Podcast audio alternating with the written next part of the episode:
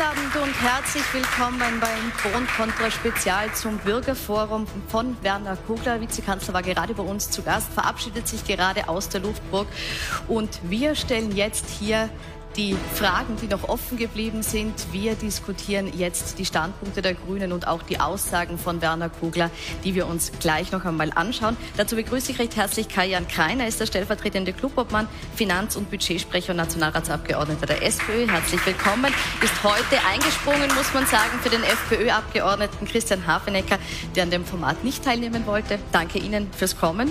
Ich begrüße Sigrid Maurer, Clubobfrau der Grünen.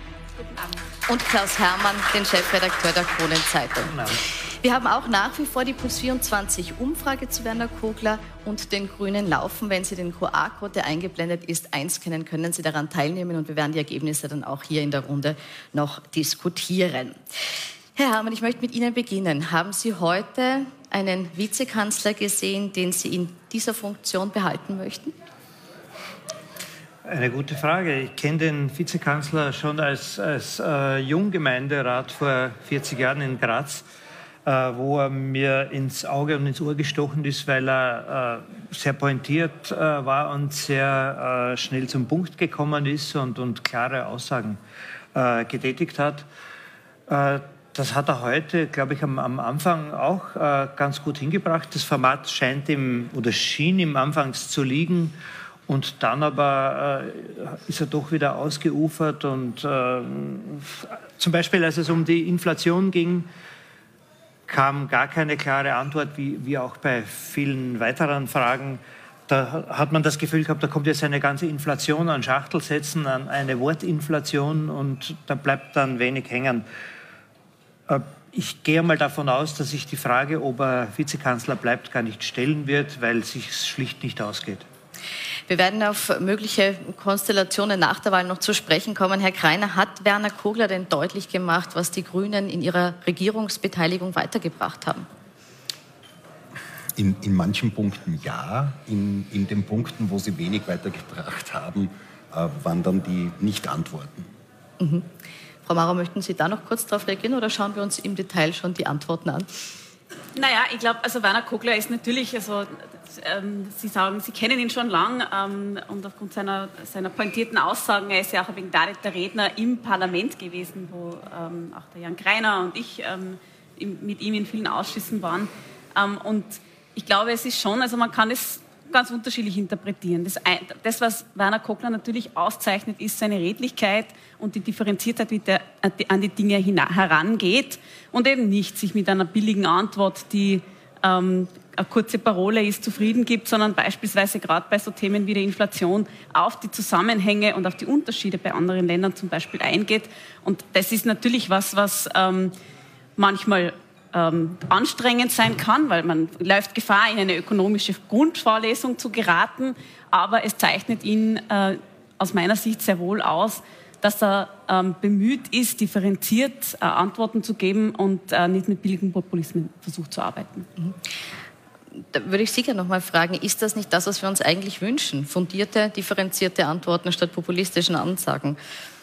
Ja, ja, grundsätzlich würden wir uns das ja wünschen. Äh, pointierte äh, Ansagen wünschen wir uns auch. Äh, aber klare Antworten, die man auch versteht. Ich habe mir zum Beispiel gedacht, bei dieser so bedauernswerten Mutter eines Long-Covid-Kindes, die ganz konkrete Fragen gestellt hat, ob sie ob, Sie, ob wir diese Antworten verstehen haben können, ob sie zufrieden sein kann mit dieser Antwort, das, das, konnten wir jetzt leider nicht mehr fragen, aber kann ich mir nicht vorstellen. Ich kann mir nicht vorstellen, dass, dass sie wirklich erkennen konnte oder dass auch die Zuseher erkennen konnten, ähm, was jetzt mit äh, den Long-Covid-Ambulanzen passieren soll, was mit Long-Covid-Patienten äh, passieren soll, das war nicht herauszuhören. Möchten Sie es mal konkretisieren? Also, dass das Thema Long-Covid, ähm, die genaue Definition der Krankheit, ähm, dass, die, dass, das Zeit braucht, das wissen ja alle. Und auch hier muss man redlich sein. Ähm, es ist ein Krankheitsbild, das wir logischerweise erst seit der Pandemie kennen, äh, das immer weiter ausdifferenziert wird, wo immer mehr Ärztinnen und Ärzte auch entsprechende Erfahrungen und Ausbildungen dazu haben. Ähm, und äh, auch wenn wir uns natürlich wünschen würden, dass wir ähm, ganz schnell äh, eine Antwort auf all die Symptome, die damit verbunden sind, haben, ähm, ist es schwierig. Was ehrlich und redlich ist, ist unser Bemühen. Ähm, Johannes Rauch, unser Gesundheitsminister, ähm, ist da auch in diesem Bereich sehr engagiert. Ähm, und äh, ich glaube, wir kennen alle, ähm, wir haben alle Bekannte im Umfeld, die betroffen sind. Und dass es wahnsinnig anstrengend ist für die Betroffenen und, und unbefriedigend auch, keine eindeutige Antwort zu bekommen. Ähm, das erleben wir, glaube ich, alle. Und an dieser Stelle muss man auch sagen, da muss man auch Empathie haben Leider ist es so, dass, wir die, dass die endgültige Lösung, das wird noch die, Zeit brauchen. Die einfache ja, Frage gibt, dieser es Mutter gibt ja zwei, es, also es gibt ja zwei Ebenen. Ähm, die Heilung kann er nicht versprechen. Aber die Fragen waren ja ganz klar. Die Fragen waren, wieso werden Ambulanzen genau. zugesperrt? Genau. Äh, wieso wird nicht zugezahlt, wenn meine Tochter zum Beispiel einen Rollstuhl braucht? Äh, und die dritte ähm, Frage, die sie gestellt hat, äh, war, wieso, wenn, wenn ich nicht mobil bin, wieso wird nicht bezahlt, dass ein Arzt zu mir kommt? Und auf diese drei Fragen hat es keine Antwort gegeben.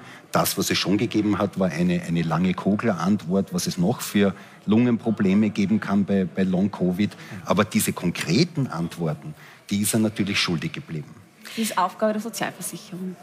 Gut. Ich möchte äh, auf ein Thema oder zu einem Thema wechseln, das sozusagen das Kernthema der Grünen ist. Das ist das Klima. Das ist nach wie vor eines der Hauptwahlmotive. Äh, und da gab es einen sehr intensiven Schlagabtausch zwischen dem Taxifahrer Christoph Schallerböck und Werner Kugler zur Elektromobilität. Das schauen wir uns kurz an. Wenn wir davon ausgehen, dass wir heute in Österreich, äh, ich glaube, 7,2 Millionen zugelassene Fahrzeuge haben, 5,1 Millionen Pkw, in etwa so, glaube ich, sind die Zahlen. Ähm, dann, und wir würden das eins zu eins umlegen, aber sagen auf Elektromobilität, na, dann stehen wir ja noch da. Nicht? Also wir haben weder. Ah, dann hätten wir super dastehen. Also das, das ist eine Divergenz. Naja, nur wir kennen ja das, wir ja, kennen ja das nicht. ohne Emissionen darstellen. Das wäre gut. Ja, das ist von der Seite betrachtet, ja. Aber wir könnten es nicht versorgen. Oh ja, aber sagen Sie mal.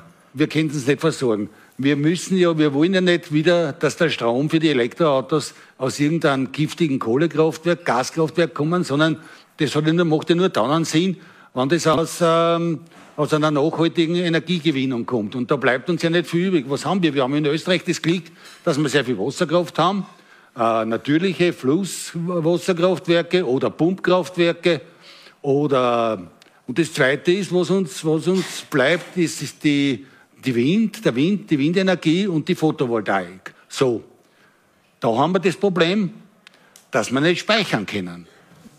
Das war ein recht intensiver Schlagabtausch zwischen den beiden, ging dann auch noch ein bisschen hin und her. Werner Kogler hat dann noch einmal zusammenfassend versucht zu erklären, warum es sich doch ausgeht, warum diese Elektromobilität, diese Wende zur Elektromobilität hin gelingen kann mit erneuerbarer Energie als Treibstoff im Hintergrund. Bitte, das schauen wir uns jetzt auch nochmal an.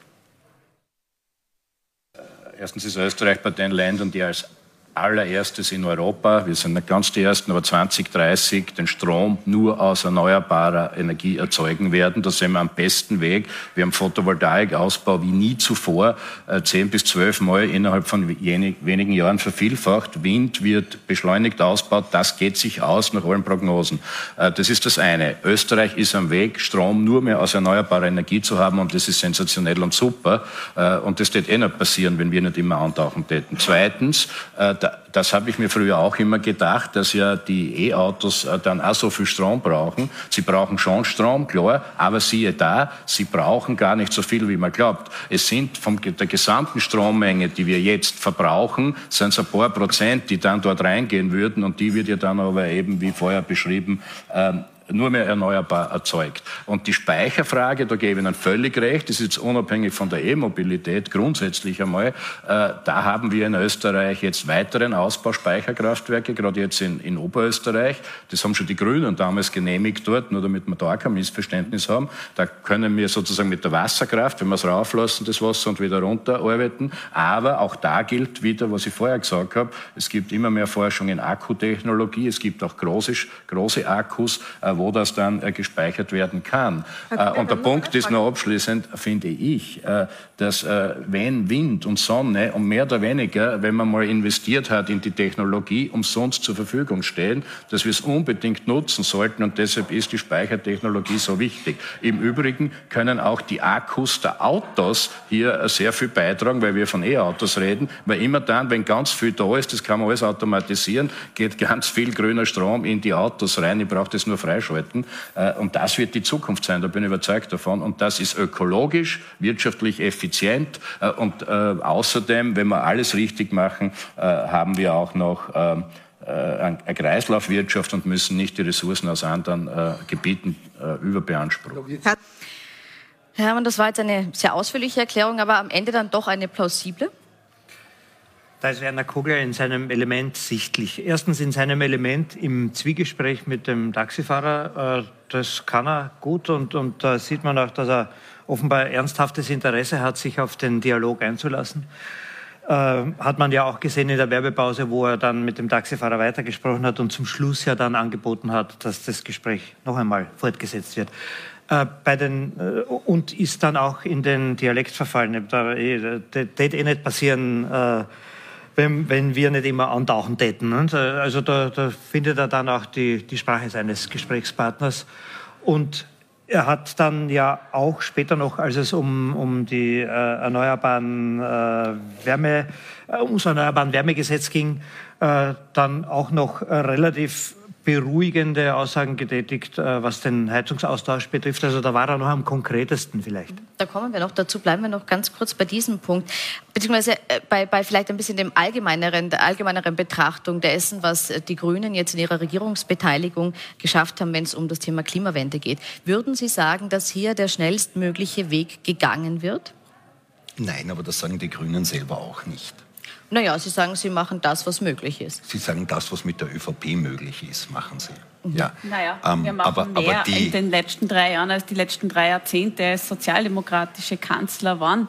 Ähm, und ich glaube, dass, also das Tempo, das, das die Grünen in das Klimathema hineingebracht hat, haben das sieht man überall, egal ob es den Ausbau der erneuerbaren Energien betrifft, die CO2-Bepreisung mit dem Klimabonus, wo wir rückerstatten, das Klimaticket, der größte Bahnausbau, ähm, all diese Dinge, die gäbe es nicht schlichtweg ohne die Grünen und es hat sie vor uns auch niemand gemacht und dafür braucht es die Grünen auch und ich finde also es ist schon lustig, wenn uns jetzt von sozialdemokratischer Seite erklärt wird, das Tempo wäre zu langsam es waren schon, waren schon viele Jahre gewesen, wo die Sozialdemokratinnen selber am Drücker gewesen mhm. sind mhm. und das nicht getan haben. Naja, das ist aber nicht ganz richtig, weil wenn Sie sich anschauen, zum Beispiel, es gibt ein Bundesland und eine Landeshauptstadt, die zum Beispiel die Mobilitätswende bereits geschafft hat. Mit das Maria heißt, Vasilako, der grünen Vizebürgermeisterin, ja, die das 365-Euro-Ticket ja, eingeführt von den, hat, beispielsweise. Von den letzten 20 Jahren waren zehn Jahre die Grünen dabei.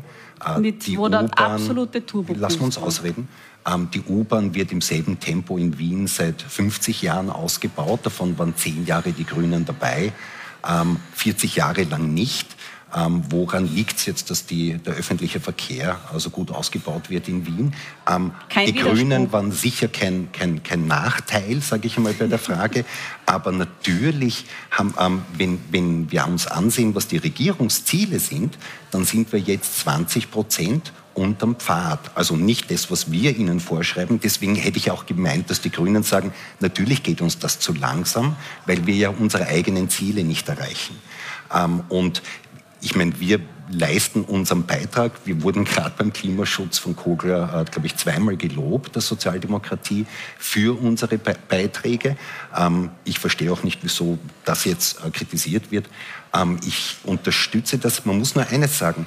Ähm, die Grünen wollen das Richtige. Ähm, nur, nur das Richtige zu wollen alleine ist zu wenig. Das, was offenbar nicht gelingt, ähm, und das ist etwas, das würde ich gar nicht jetzt nur den Grünen in die Schuhe schieben, sondern das ist etwas, was die Politik sich permanent auch fragen muss, ob man die Leute auch mitnimmt auf diesem Weg. Das heißt, und da haben wir sicher noch viel nicht? zu tun. Sie, Sie werfen jetzt den Grünen vor, dass sie die Bevölkerung zu wenig mitnehmen? Ich glaube, dass wir das als Politik insgesamt zu wenig machen. Da würde ich meine eigene Partei gar nicht ausnehmen, dass wir immer wieder als Politik es oft nicht schaffen, leider auch die Bevölkerung mitzunehmen auf einem durchaus richtigen Weg, weil ich sehe keine Alternative. Ähm, wir leben auf einem Planeten, den gibt es nur einmal und den heizen wir gerade auf, sodass äh, große Teile des Planeten in wenigen Jahrzehnten nicht mehr bewohnbar sind. Und da muss man heute einen Beitrag leisten. Wir werden das Österreich nicht alleine machen können, aber unseren Beitrag müssen wir leisten. Und äh, ich habe den Eindruck, dass gute 30, 40 äh, Prozent der Bevölkerung hier wahnsinnig skeptisch sind gegenüber den Maßnahmen. Aber wen machen Sie dafür verantwortlich? Die Politik. Das ist nicht Nein, Entschuldige, aber ich, man muss sich auch immer wieder selber in Frage stellen, ob es uns gelingt, als Politikerinnen und Politiker, auch wenn wir das Richtige wollen, die Menschen auf diesem Weg mitzunehmen. Und das war ja auch die Kritik der Pensionistin, mhm. dass genau das nicht gelingt. Mhm. Also ich, ich möchte jetzt quasi ein bisschen auf die Metaebene wechseln, weil ich finde eigentlich diese Szene und das, was hier eingespielt worden ist und wie es einkommentiert wird, ein bisschen prototypisch. Es wird halt gesprochen von einem sehr intensiven Schlagabtausch. Ich habe einen Taxifahrer äh, erlebt, der ähm, mit durchaus nachvollziehbarer Sorge hier aber die völlig gleichen Ziele verfolgt, das habe ich verstanden, als der Vizekanzler.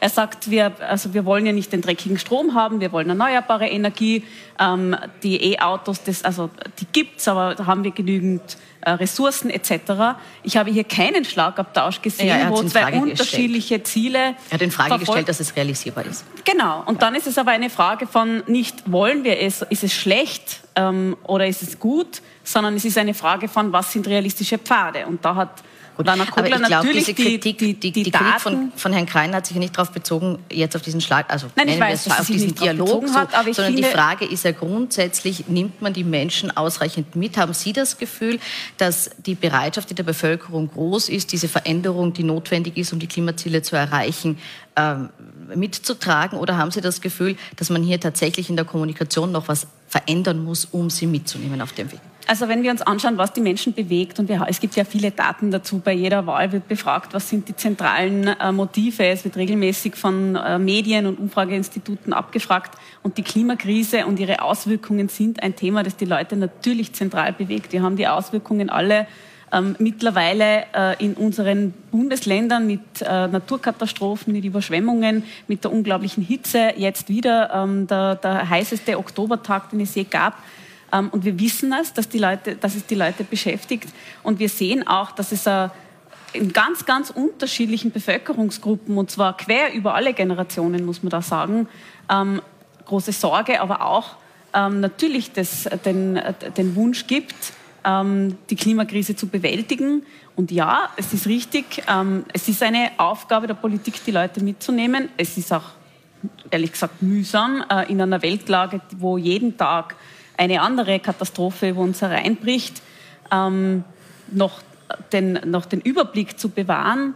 Und natürlich ist es die Aufgabe von Politik, die Leute mitzunehmen. Und das, glaube ich, schafft man dann, wenn man in Dialog tritt und wenn man ernst nimmt, was die Leute sagen und mhm. glauben Gut. und die Debatte nicht auf einem sehr schrillen Niveau... Ein bisschen kürzere Antworten bitten die Frage ist ja nicht nur, ob man die Menschen, ob die Politik die Menschen mitnimmt, sondern ob die Grünen zum Beispiel ihren Koalitionspartner in dieser Frage mitnehmen.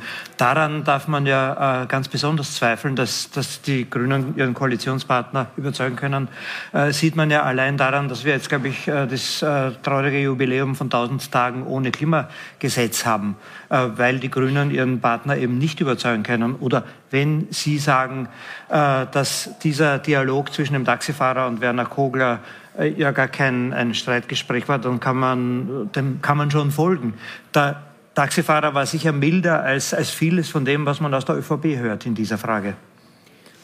Das würde ich jetzt grundsätzlich gar nicht sagen. Also ähm, die Motivlagen in der ÖVP. Sie wissen, die ÖVP ist eine sehr pluralistische Partei und da gibt es sehr unterschiedliche Positionen. Und es gibt leider eine Gruppe, die sehr im alten Denken verhaftet ist. Die wohnt in der Wiener Hauptstraße, in der Wirtschaftskammer ist die beheimatet.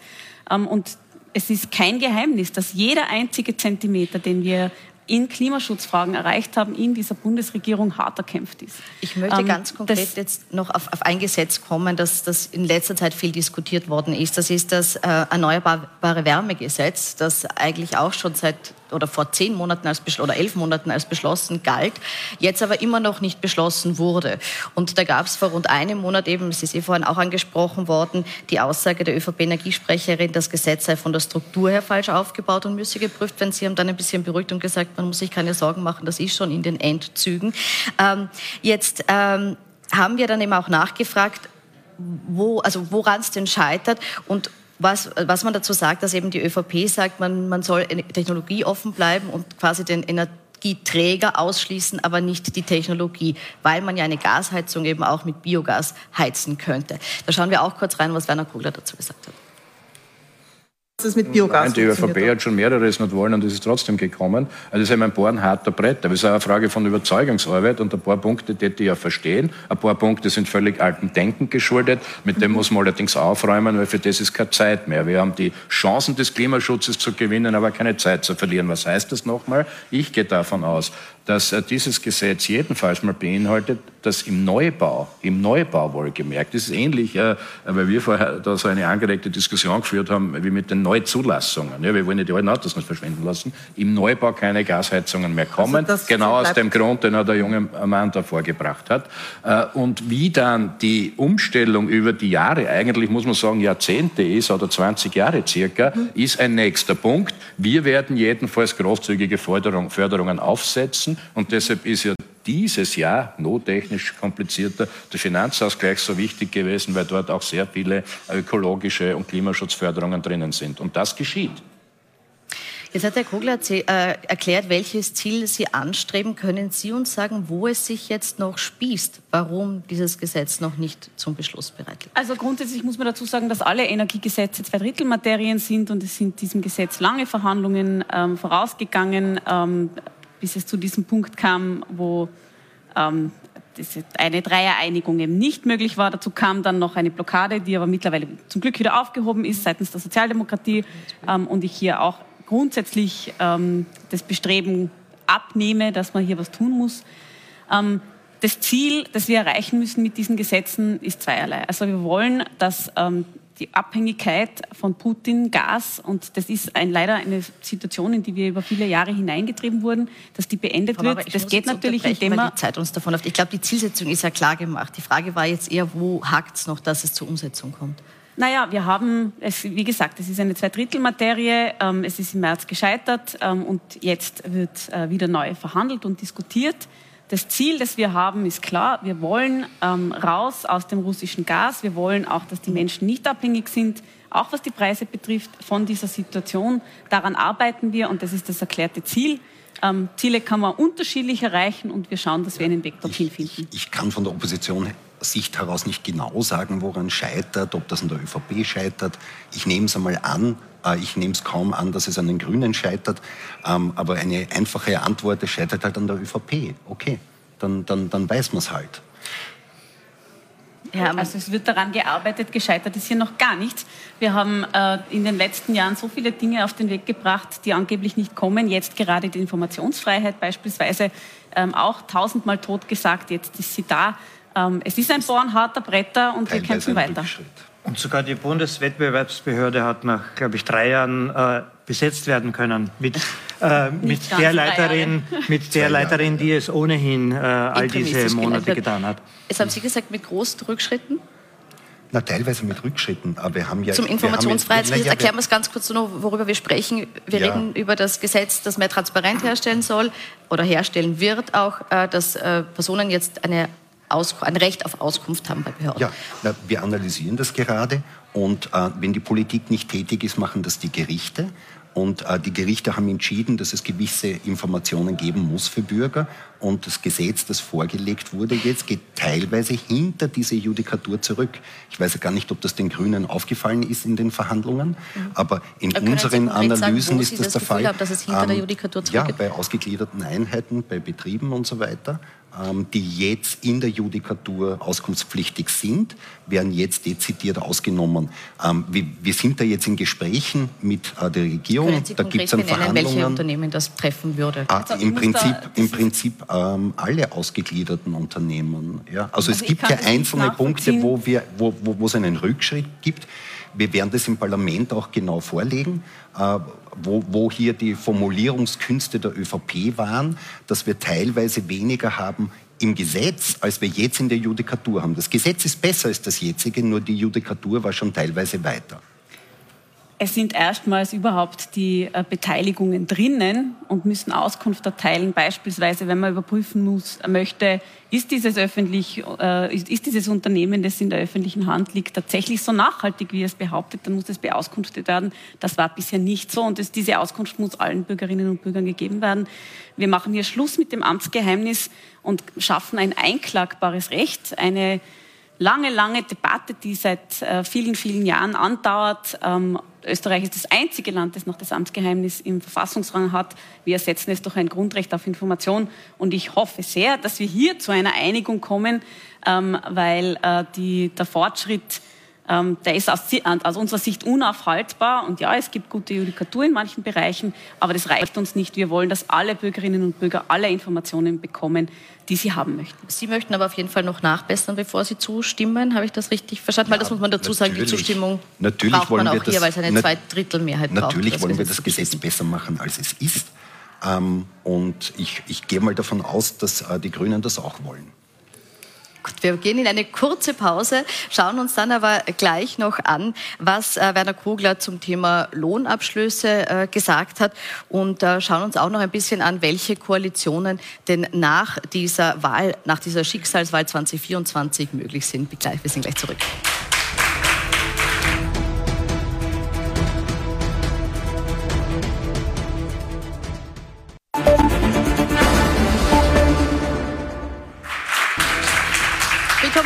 Unserem Pro und Spezial zum Bürgerforum von Grünen-Chef Werner Kogler. Wir diskutieren gerade, wo die Standpunkte sind, wie deutlich sie gemacht wurden und wie gut sie sind. Und kommen jetzt zu einem Kapitel, das auch Thema war. Das ist das der Lohnverhandlungen, die aktuell laufen. Zur Erinnerung noch einmal, die Metaller Lohnverhandlungen schon so aus, dass die Forderung bei 11,6 Prozent Lohnerhöhung lag. Das Gegenangebot waren 2,5 Prozent. Es gibt sehr unterschiedliche Ansichten darüber, wie sehr die Entgelte jetzt steigen sollen angesichts der hohen Inflation. Werner Kogler hat dazu Folgendes gesagt. Wir sagen als Grüne jetzt jedenfalls ganz bewusst, dass äh, sehr wohl, äh, sehr wohl natürlich die Arbeitnehmerinnen und Arbeitnehmer äh, hier ein Anrecht haben, dass die Anpassung an die Teuerung passiert. Aber was schon von der Industrie oder den Arbeitgebervertreterinnen angeführt mhm. wird, ist, dass es sehr viele Maßnahmen gegeben hat, die ein höheres Netto erzeugen. Herr Kreiner, ist dieses Argument, dass durch diese vielen Einmalzahlungen die Menschen ja schon was bekommen haben, ausreichend dafür, dass man sagt, okay, die Arbeitgeber müssen ihnen nicht mehr so weit entgegenkommen bei den Lohnerhöhungen? Entschuldigung, aber sind ja die Steuern für die äh, Industrieunternehmen ja auch gesenkt worden. Die zahlen ja jetzt um eine Milliarde Euro nächstes Jahr weniger ähm, Gewinnsteuer, als sie das noch vor zwei Jahren bezahlt haben. Ähm, wieso wird das nicht vom, vom Vizekanzler hier quasi als Gegenargument gebracht. Nein, ehrlich gesagt, ähm, die 2,5 Prozent sind ein Hohn. Äh, und das kann man auch so aussprechen. Ich bin eigentlich enttäuscht, dass äh, Werner Kogler hier nicht einfach sagt, ja, das, was die Industrie hier vorschlägt, ist ein Hohn. Wir haben 9,6 Inflation. Ähm, die wird immer im Nachhinein bezahlt. Also es ist immer quasi die, die vergangene Inflation, da gibt es kein Diskutieren, wie hoch die war oder wie niedrig die war. Und das ist immer die Basis der Lohnverhandlungen. Immer. Äh, und äh, zweieinhalb Prozent bei fast zehn Prozent Inflation sind ein Hohn. Sind Sie ein Hohn? Ich würde da gar nicht widersprechen, aber ich würde der Interpretation dessen widersprechen, was hier Werner Kogler in den Mund gelegt wird. Der Werner hat gesagt, ähm, er wird, also das ist in die Aufgabe der Sozialpartner, das zu verhandeln und die Arbeitnehmerinnen haben ein Recht darauf, dass die Inflation abgegolten wird ja, es ist richtig, wir haben zahlreiche Maßnahmen gesetzt, um die Kaufkraft zu stabilisieren oder sogar zu stärken bei den niedrigen Einkommen. Und er hat gesagt, er wird in dem Bereich, wo er zuständig ist, nämlich für die Beamtinnen und Beamten, ähm, ähnlich abschließen wie ähm, der Rest. Und ich habe hier mit keinem Wort, und das würde ich auch deutlich zurückweisen, ich weiß auch, dass er das absolut nicht mhm. so sieht, in irgendeiner Weise Verständnis geäußert für ein Angebot von 2,5 Prozent. Das ist einfach falsch. Es war, es war so eine typische ähm, sowohl als auch. Einerseits verstehe ich die Arbeitnehmer, andererseits verstehe ich auch die Arbeitgeber. Ähm, und was er wirklich denkt, hat er nicht gesagt. Vielleicht sagt er das äh, irgendwo bei grünen internen Sitzungen, aber hier hat er es nicht gesagt und, und das ist schon sehr Nämlich enttäuschend. interessant, dass man Werner Kogler immer wieder interpretieren muss oder versuchen muss, ihn zu interpretieren. Was könnte er denn jetzt genau gesagt haben oder genau gemeint haben? Äh, so war er früher nicht. Also so war er als äh, Oppositionssprecher ja wahrlich nicht. Da ist er ja zum Punkt gekommen. Und, und jetzt äh, können wir interpretieren, hat er eigentlich äh, Verständnis für die 2,5, hat er Verständnis für die 11 Prozent oder irgendwo dazwischen? Es gibt noch eine Fortsetzung und die würde ich auch gerne noch einspielen. Mhm.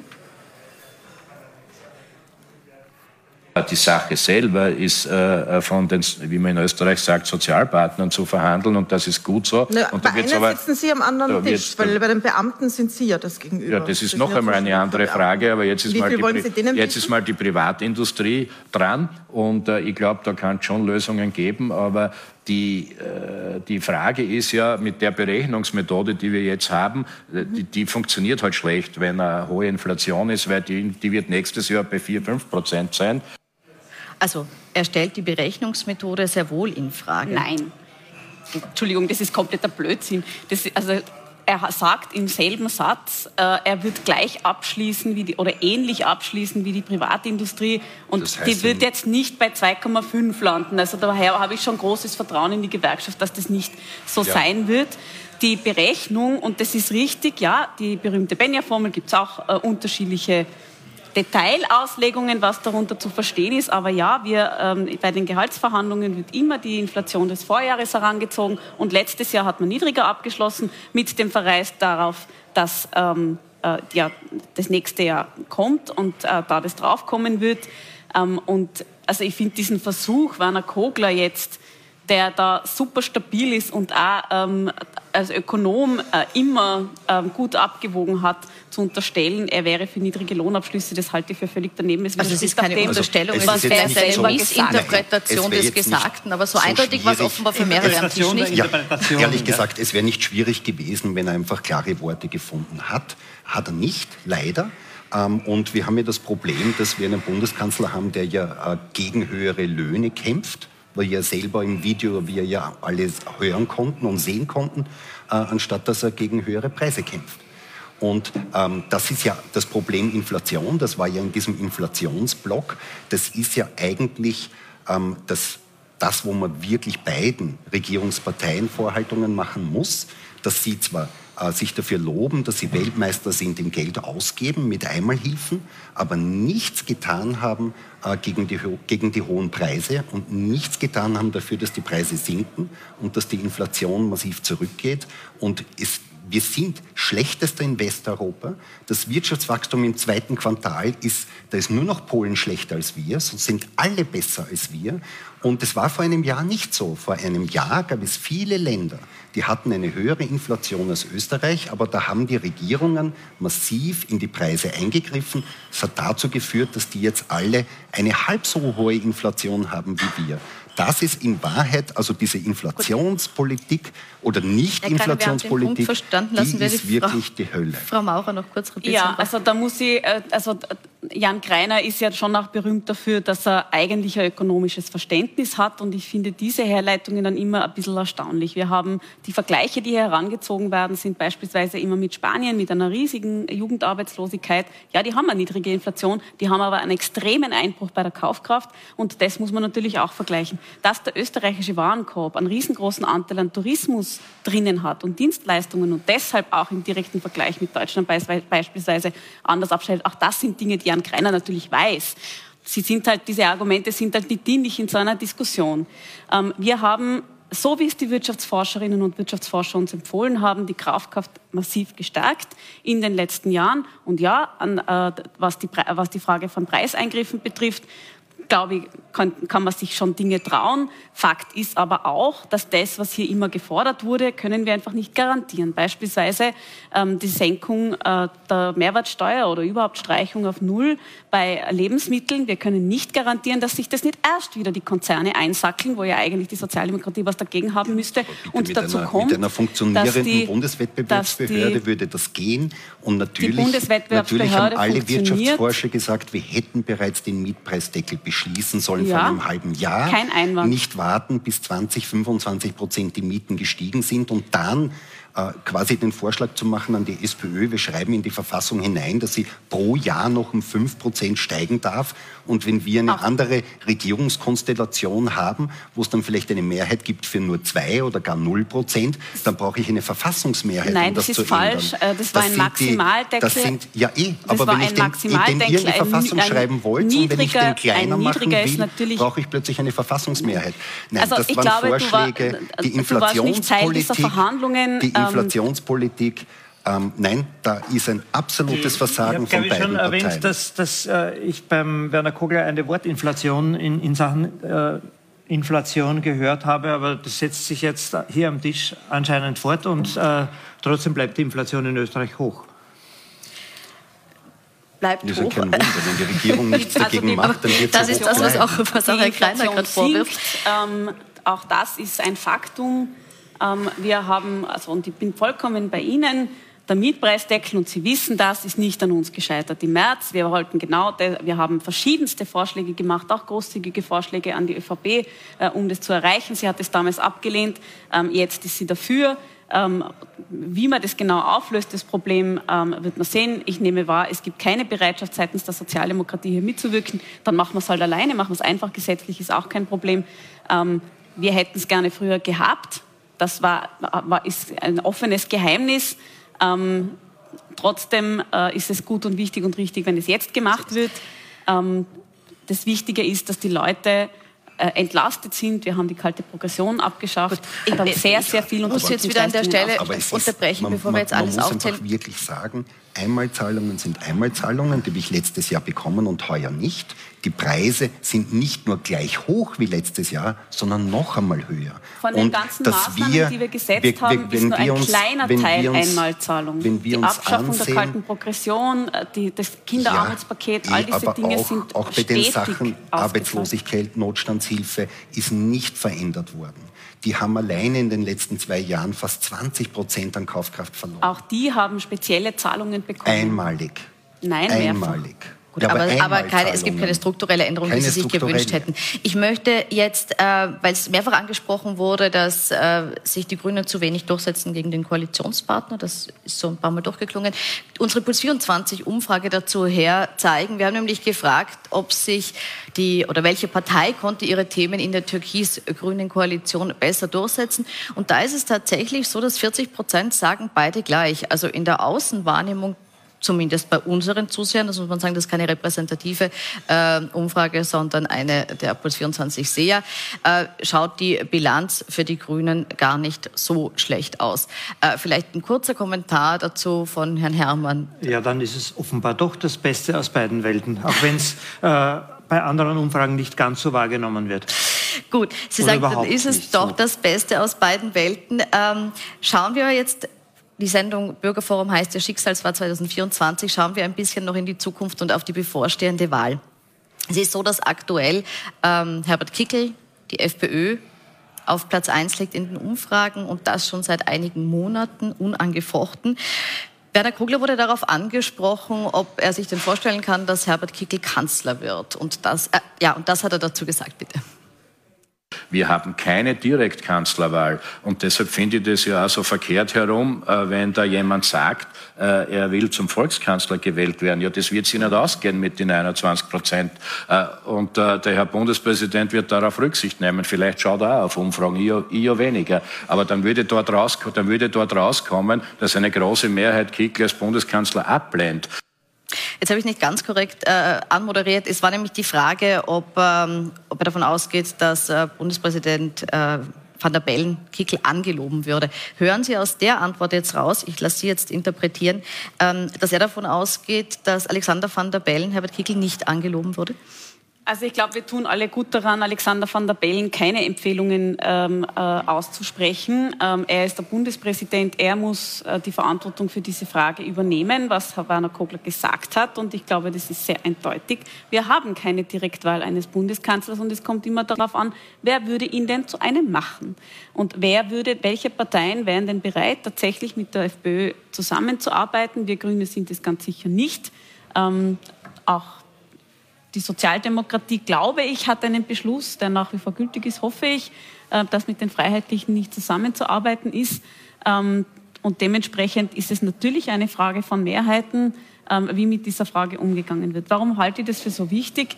Ähm, Kickel radikalisiert sich immer nur noch weiter, entfernt sich immer noch weiter von der Demokratie. Das kommt auch in diesem Wort Volkskanzler zum Ausdruck. Er orientiert sich an Erdogan, er orientiert sich an Ungarn, er orientiert sich an, an Autokratien ähm, und äh, hat seinen Freundschaftsvertrag mit Putin etc. Und das ist für uns nicht vereinbar mit einer gut funktionierenden Demokratie. Herr Hermann, glauben Sie, dass es jemanden gibt, der ihn am Ende trotzdem zum Kanzler machen würde? Äh, das würde ich keinesfalls ausschließen, äh, auch wenn die ÖVP in den letzten Wochen oder in diesem Sommer ähm, mehrfach direkt äh, Herbert Kickl als, als nicht äh, koalitionsfähig bezeichnet hat. Aber wir sehen ja äh, die Ansagen, äh, die es in Niederösterreich gab oder wir haben sie erlebt oder, oder was in Salzburg war, äh, wo man einigermaßen überzeugend äh, versichert hat von ÖVP-Seite, mhm. Äh, einen FPÖ-Kandidaten nicht zu wählen und, und es dann oder keine Koalition mit, mit der FPÖ einzugehen und es dann doch getan hat. Also das schließe ich keinesfalls aus. Mhm. Sie schließen es aber aus, dass die SPÖ es macht. Ja, das ist aber jetzt auch keine große Überraschung, aber mir geht es ja eigentlich um die Inhalte. Ähm, wir wissen ja, was Schwarz-Blau 1, dass ja das letzte, oder Schwarz-Blau 2 jetzt, dass ja nur, nur 18 Monate oder, oder ein bisschen mehr gedauert hat. Ähm, wenn wir heute über Probleme im Gesundheitsbereich reden, ähm, über die schlechten Leistungen, dann ist es ja Ergebnis äh, dieser, dieser unseligen mhm. äh, quasi Kassenreform, äh, die Kurz und Strache mit der FPÖ Kreiner, und die FPÖ hat damals die, das Minister geführt. Das hat zu einer Verschlechterung des Gesundheitssystems für alle geführt. Ich möchte jetzt nicht über die Politik von Schwarz und Blau diskutieren, ja. ohne dass jemand der beiden Parteien hier am Tisch sitzt, den Punkt äh, können Sie gerne machen. Ich würde aber gerne noch ein bisschen jetzt bei den Grünen bleiben. Die Sendung, äh, das Bürgerforum hat den Untertitel Schicksalsjahr 2024. Das wird wahrscheinlich auch für die Grünen. Äh, auch deshalb, weil jetzt ähm, die Umfragen nicht so ausschauen, als würde sich eine nochmalige Koalition von ÖVP und Grünen ausgehen. Und man auch immer wieder von den ÖVP-Vertretern so Andeutungen hört, dass die Zusammenarbeit auch nicht so leicht war muss sie auch nicht, kann man jetzt dazu sagen. Was mich aber interessieren würde, ist, ist Ihr Ziel nach der Wahl 24 eine rot-pink-grüne Mehrheit zu bilden, zu schaffen? Also wir haben jetzt ein Jahr weitere Arbeit vor uns, dann wählen wir, dann schauen wir uns das Wahlergebnis an, dann schauen wir uns an, welche Mehrheiten möglich sind und selbstverständlich ist das Ziel von Grünen mitzugestalten und die Republik zu verändern, so wie wir das die vergangenen vier Jahre gemacht haben. Äh, in welchen Konstellationen das möglich sein wird, das wird man dann sehen. Äh, wir streben es natürlich an. Mhm. Herr Herrmann, Sie haben jetzt gesagt, Sie halten es nicht für unwahrscheinlich, äh, dass Kickl am Ende Kanzler ist, aber welche Koalition halten Sie im Moment für die wahrscheinlichste nach dieser Wahl 2024? Also eine Koalition äh, Türkis oder, oder Schwarz-Grün äh, halte ich für ausgeschlossen oder, oder für äh, keinesfalls mehrheitsbringend. Die Konjunktur für die Grünen äh, ist, ist, sicher nicht mehr gegeben, so wie sie 2019 war. Damals, äh, das war die, die Ära von Fridays äh, for Future, wo man, äh, wo Klima das ganz große Thema war und, und, und sympathisch aufgeladen war. Und jetzt äh, sind wir in der depressiven äh, Last Generation Phase. spricht nicht für die Grünen. Die Grünen haben, glaube ich, nach einer jüngsten Umfrage allein in Wien äh, wo sie zuletzt bei den Wahlen 15 Prozent erreicht haben, bei den Gemeinderatswahlen äh, jetzt noch 8 Prozent. Die Grünen äh, sacken in Deutschland, wie wir am vergangenen Sonntag erlebt haben, ab. Für die SPD schaut es in, für die Schwesterpartei SPD schaut es in Deutschland auch ganz schlecht aus. Also im Moment ist die Konjunktur für Rot-Grün, glaube ich, nicht gut. Äh, was wird dann bleiben? Äh, vielleicht Türkis, Rot oder, oder äh, doch Blau, Türkis in, in diesen Schattierungen am ehesten. Mhm. Ich glaube, das wird sich auf einen Zweikampf zwischen der FPÖ und der SPÖ hin entwickeln. Das ist auch das, was wir im letzten, in den letzten Jahren eigentlich gesehen haben. Vor einem Jahr waren vier vorne, jetzt ist die F vorne. In einem Jahr müssen wir halt wieder vorne sein. Mhm. Aber ich glaube, dass die ÖVP ähm, das würde ihr eigentlich auch gut tun, ähm, ein bisschen in Opposition zu sein, aber es ist natürlich eine Frage der Mehrheiten. Ähm, und und äh, ich glaube, dass die keine Rolle spielen wird bei der Frage, wer wird Erster. Mhm. Ganz kurze Replik noch auf den Zweikampf FPÖ-SPÖ. Es wird natürlich ein, ein, ein Dreikampf sein. Die, die ÖVP hofft, dass sie da vorne mitmischt, vielleicht sogar Erster sein kann. Äh, das ist zumindest die, die Botschaft äh, der vergangenen also Monate. Also das Prinzip ähm, natürlich. Äh, aber die Umfragen, äh, wie valide Umfragen sein können, haben wir in den letzten Monaten und Jahren auch erlebt. Also halte ich für möglich. Also beobachten wir lieber, was äh, das Jahr noch bietet. Sie haben es gesagt, Sie haben noch einiges vor. Wir werden äh, Ihnen dabei ganz genau auf die Finger schauen und das auch berichten auf Puls 24. Äh, wenn Sie sich noch vertiefen möchten in der Frage, kann Kogler Vizekanzler, dann sehen Sie morgen dazu eine Doku und zwar um 21.15 Uhr, die Doku von Manuela Reidel und Dominik Schaden und das Bürgerforum mit Werner Kogler. Und auch diese Diskussion, die können Sie natürlich nachschauen auf unserem Superstreamer Join. Schönen Abend noch.